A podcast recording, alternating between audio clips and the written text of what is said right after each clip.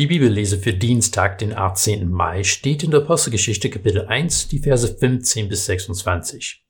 Hier lesen wir, wie die verbliebenen ursprünglichen elf Apostel sich mit der Frage auseinandergesetzt haben, wie werden wir wieder vollzählig? Immerhin, es war kein Zufall, dass Jesus sich zwölf Männer für seinen engeren Kreis ausgewählt hat. Das Volk Israel hatte zwölf Stämme, und Jesus hat sich zwölf Jünger ausgesucht, um diese Anzahl zu spiegeln. In der Lesung gestern hört man, dass diese Jünger gefragt haben, Herr, stellst du in dieser Zeit das Reich für Israel wieder her? Jesus wollte durchaus das Reich wiederherstellen, aber in dem Sinn, wie sein Vater das immer wollte, als Segen für alle Völker und nicht einfach als Geburtsvorrecht für einigen wenigen. Dieser Text wirft viele Fragen auf. Warum haben wir nie zuvor etwas von Matthias oder Josef Barsabas gehört? Warum hören wir nach diesem Abschnitt nie wieder etwas von Matthias? Wie haben Sie das Losverfahren verstanden, das Sie benutzt haben, um sich auf Matthias zu einigen? Man könnte sicherlich noch viele weitere Fragen hinzufügen. Nun, es bringt uns nicht weiter, über diese Fragen den Kopf zu zerbrechen, aber es ist sicherlich hilfreich, zwei Dinge zu merken, die für Sie in dieser Entscheidungsfindung wichtig waren. Sie haben in den Schrift gelesen und Sie haben gebetet.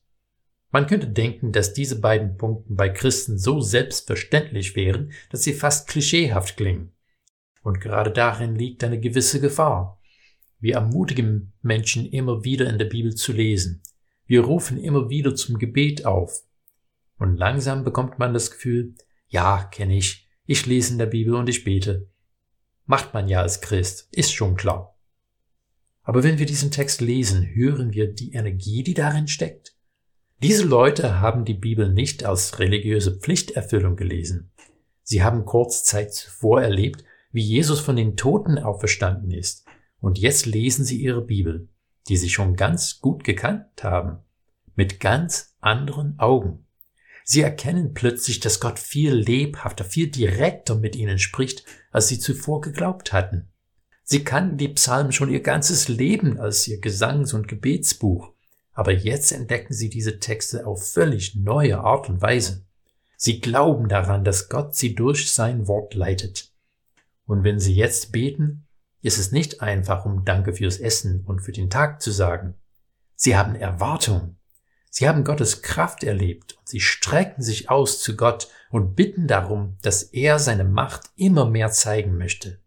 Sie haben das Gebet als unglaubliche Kraft erfahren und sie legen immer mehr Wert darauf und sie wollen keine Entscheidungen treffen, ohne im Gebet nach Gottes Willen gefragt zu haben.